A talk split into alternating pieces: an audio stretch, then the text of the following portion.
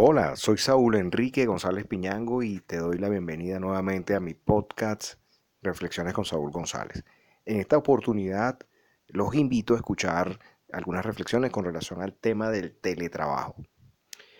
El teletrabajo, sobre todo en una época en la que estamos atravesando en la humanidad una crisis sanitaria de proporciones descomunales que ha cobrado la vida de millones de personas en el mundo.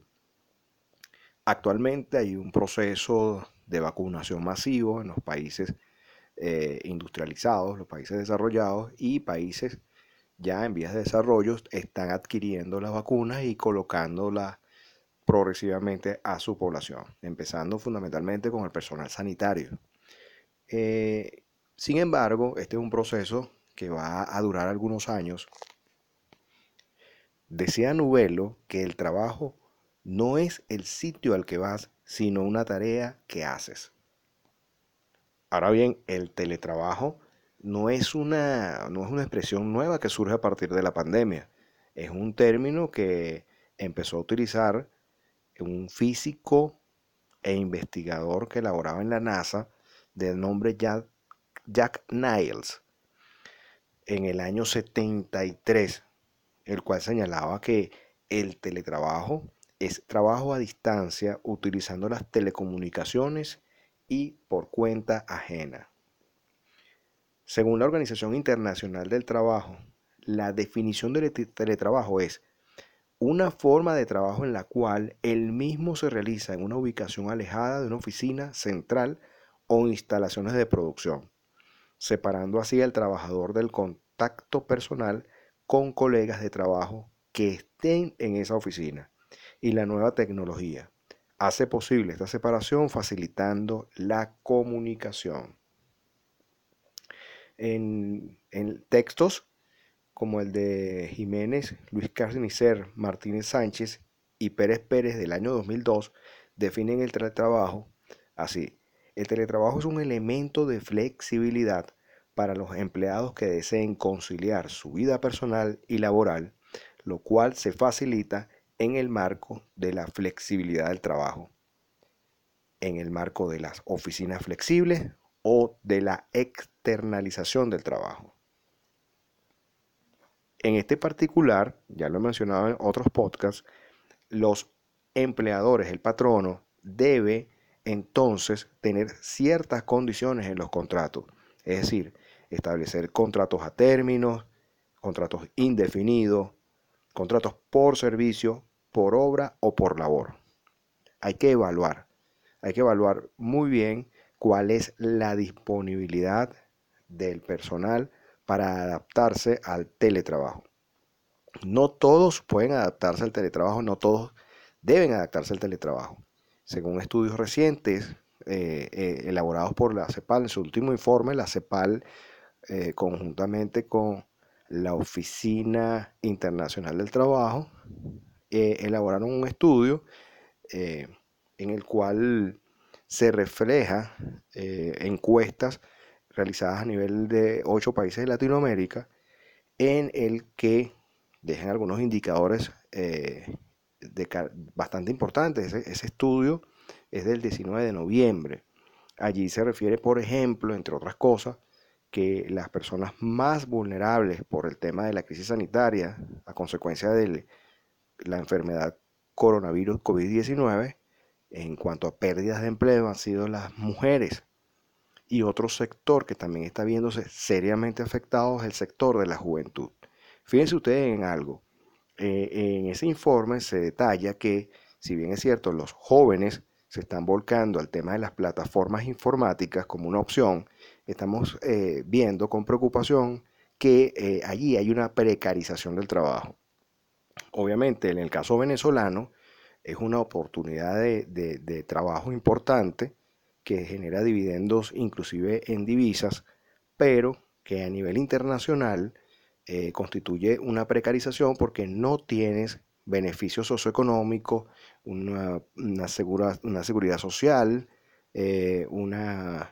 estabilidad laboral. Entonces estamos hablando de un proceso de precarización a nivel internacional, sobre todo en el caso de la población joven. En el caso de las mujeres que trabajan en los sectores como eh, hotelería, turismo, eh, inclusive las mujeres que se dedican al cuidado de, mantenimiento de hogar ajeno, personal de servicio, personal doméstico, también por las restricciones impuestas en las cuarentenas, el distanciamiento social, han quedado cesantes en sus empleos, el trabajo de manufactura inclusive. Entonces, este impacto, que se calcula alrededor de 47 millones de personas que quedaron sin empleo, y todas las restricciones para lo que es la economía informal ah, han traído como consecuencia, a diferencia de otras crisis económicas eh, surgidas en, en el siglo pasado, unas características bien particulares del impacto que el coronavirus COVID-19 ha generado en cuanto al tema del empleo. Por ello, el teletrabajo eh, es una alternativa en sectores tales como, por ejemplo, eh, evidentemente el área informática, el sector educativo, el sector de servicios eh, contables y administrativos, eh, jurídicos, de asistencia jurídica, hemos visto ya desde hace algún tiempo, inclusive antes de la pandemia, cómo algunas... Ahora bien, en el tema del teletrabajo o, mi podcast persigue hablar un poco sobre lo que es el trabajo eh, a distancia de los centros de, de, las oficinas. Y esto refleja inclusive la posibilidad de eliminar costos, costos que en este momento nos damos cuenta que, que, no son necesarios en una empresa que puede perfectamente manejarse eh, de forma remota. Y con esto de forma remota me refiero a, todas las modalidades o, las modificaciones de aspecto lingüístico que definen esta actividad. Por ejemplo, el Belsegui Erazo del año 2001, en su literatura sobre el tema, dice que, los vocablos como teletrabajo, telework, eh, networking,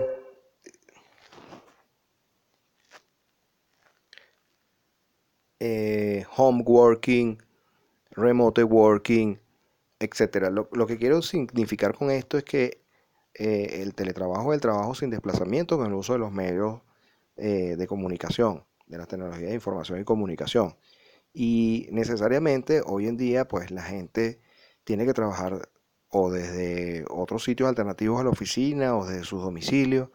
Y lo complejo de esta situación es que las personas deben estar sumamente comprometidas con, el trabajo, porque hemos visto, hemos tenido experiencia de gente que viene trabajando muy bien en la oficina, con el, el trabajo en equipo, en la dinámica del grupo, eh, en, el, en lo que le llamamos el flujo del proceso que se maneja muy bien, pero cuando están en su casa, el nivel de concentración no es el mismo, sobre todo con las particularidades que, que enfrenta uno con tener también que estudiar en casa, no salir de casa y todo lo que el estrés que amerita la situación de la pandemia. Eh, entonces, eh, las organizaciones deben, eh, antes de implementar el teletrabajo, deben tener en cuenta varios aspectos, ¿no? Primero, cargos que no necesiten la presencia física de los empleados. otra que mm, las modificaciones en el reglamento interno del trabajo. también hay que nosotros tuvimos la oportunidad de vivir la experiencia de capacitar a los empleados sobre cómo realizar el trabajo de forma tal que no fuese necesario estar presente en la oficina para que su adaptación a ese proceso fuese más sencilla y para lo cual se adaptaron o se crearon algunos eh, canales de comunicación, inclusive los mismos grupos de WhatsApp, etcétera, que permitiesen una comunicación efectiva grupal. Eh, deben tener los dispositivos necesarios para ello. Computadoras, tabletas, teléfonos, impresoras. Inclusive este material debe de ser brindado por el empleador. El empleador debe suministrarle los equipos tecnológicos porque si es un personal de planta que ahora tiene que trabajar forzosamente desde su domicilio, la empresa tiene que suministrarle esto. Inclusive, claro, sin incurrir en el tema de la violación del domicilio, eh, debe verificar si eh, cuenta con sillas ergonómicas y las condiciones eh, son las óptimas para poder desempeñarse en este, en este tipo de trabajo. Ahora bien, los empleados deben de tener o de crear un espacio adecuado en su casa donde puedan realizar sus tareas, un lugar que sea agradable y tranquilo. Eh, deben construir un horario de trabajo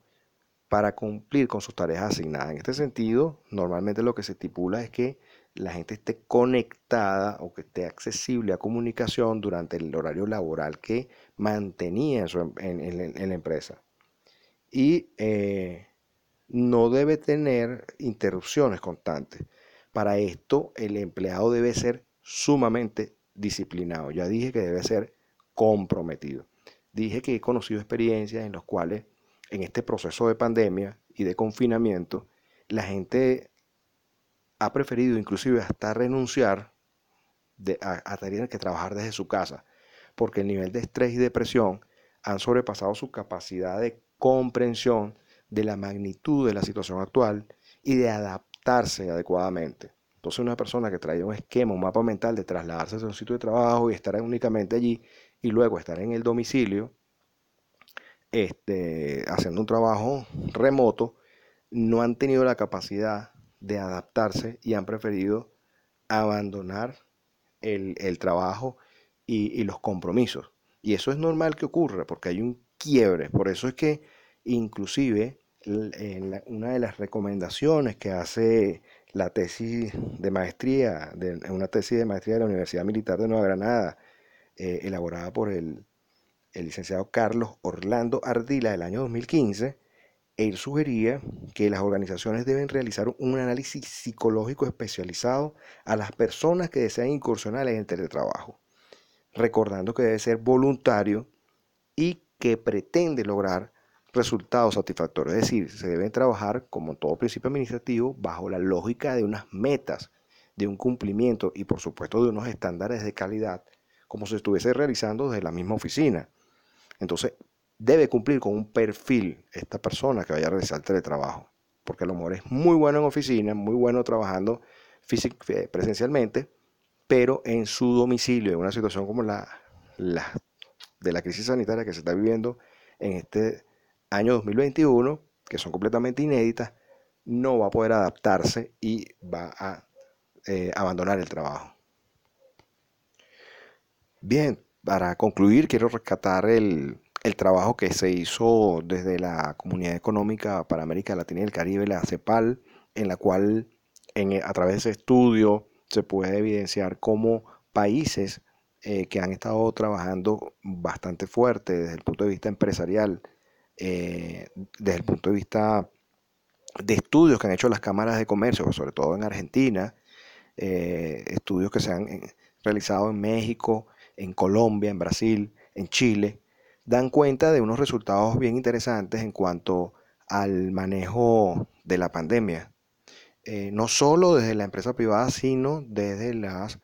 autoridades gubernamentales, que han jugado un papel importante en este sentido. En, el caso específico de, de, Venezuela, bueno, se tomaron algunas medidas importantes de confinamiento y actualmente hay una de flexibilización 7 más 7 siete días se trabaja flexible algunos sectores económicos y siete días se hace un confinamiento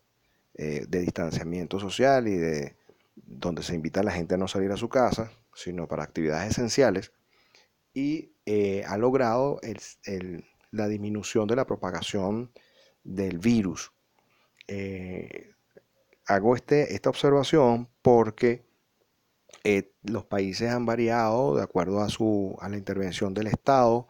en cuanto a los indicadores de, resultados. No obstante, eh, hay que tomar en cuenta que eh, hay una,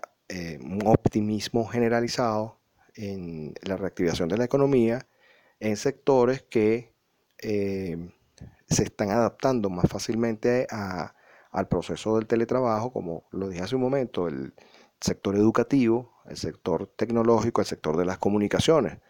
Ahora bien, eh, en cuanto a, nivel empresarial, lo que recomiendan en la guía de la aplicación del trabajo, teletrabajo por parte de la Organización Internacional del Trabajo, ellos elaboraron una guía en la que sugieren que se modifiquen los manuales de normas y procedimientos, que no sirva esto, no constituya esto en una posibilidad para desmejorar las condiciones de los trabajadores, sino que más bien por el contrario sirva de eh, eh, palanca o de mm, cambio paradigmático en el cual se tienen que modificar todas las dinámicas empresariales de cara al trabajo remoto, el trabajo desde casa, al teletrabajo. Eh, en actividades que son de unidades de apoyo, como el área de mercadeo, por ejemplo, el área administrativa, el área jurídica, el área contable, el área educativa, el área formativa, eh, puedan ir desarrollando sus actividades, inclusive en reuniones eh, vía las plataformas telemáticas, de forma tal que los, las empresas no se detengan en operaciones ante terceros. Yo considero que el teletrabajo es una opción que vino para quedarse, eh, que ya estaba, por supuesto, pero que ahora hay que hacer una serie de procesos de adaptación de los esquemas eh, psicológicos, organizativos a nivel de recursos humanos y no verlo como un paradigma negativo. Eh, una opción, es una opción sumamente viable que va a permitir el desarrollo de las instituciones, de las organizaciones. Eh, es necesario eh, para evitar la propagación del coronavirus. Los invito a leer la guía para la implementación del teletrabajo elaborada por la Organización Internacional del Trabajo. Allí, como dije hace un momento, hay una serie de recomendaciones importantes como garantizarle al trabajador sus beneficios socioeconómicos, garantizarle además la ergonomía y que se les provea de todos los equipos para el trabajo y en todo lo que es la modificación de los sistemas de manuales, de normas y procedimientos. Se recomienda siempre que la gente esté constantemente eh, conectada durante las horas laborables, que además tengan, eh, un espacio en su, en su vivienda eh, o, en, o en otro sitio donde puedan laborar eh, que no implique el desplazamiento hacia la oficina y que tengan todos los, implementos de computadoras, todos los equipos tecnológicos. Eh, el tema del teletrabajo es un tema que vino para quedarse y independientemente de que el proceso de vacunación se vaya masificando, caso que no es el que está ocurriendo en, en Venezuela en este momento, se habla de un proceso de vacunación eh, se hicieron unas eh, miles, unas cuantas miles acá y eh, se esperan 100.000 vacunas en los próximos meses. Estamos actualmente, estoy elaborando este podcast en el febrero, a inicios de febrero del año 2021 y se espera que lleguen 100.000 vacunas en los próximos días, en los próximos meses. Tenemos una población estimada de 30 millones de habitantes, entonces el proceso de vacunación acá es un poco más lento, esperemos que sea más agresivo a través de los métodos de la Organización Panamericana de la Salud, y sin embargo es deficiente, ah, por lo que el tema del teletrabajo va a ser de vital importancia en el año 2021 y quizás en el año 2022, por lo menos en Venezuela. Eh, bueno, quiero agradecerles eh, su atención en este podcast y los invito a que se queden escuchando los próximos podcasts que voy a estar publicando. Muchas gracias.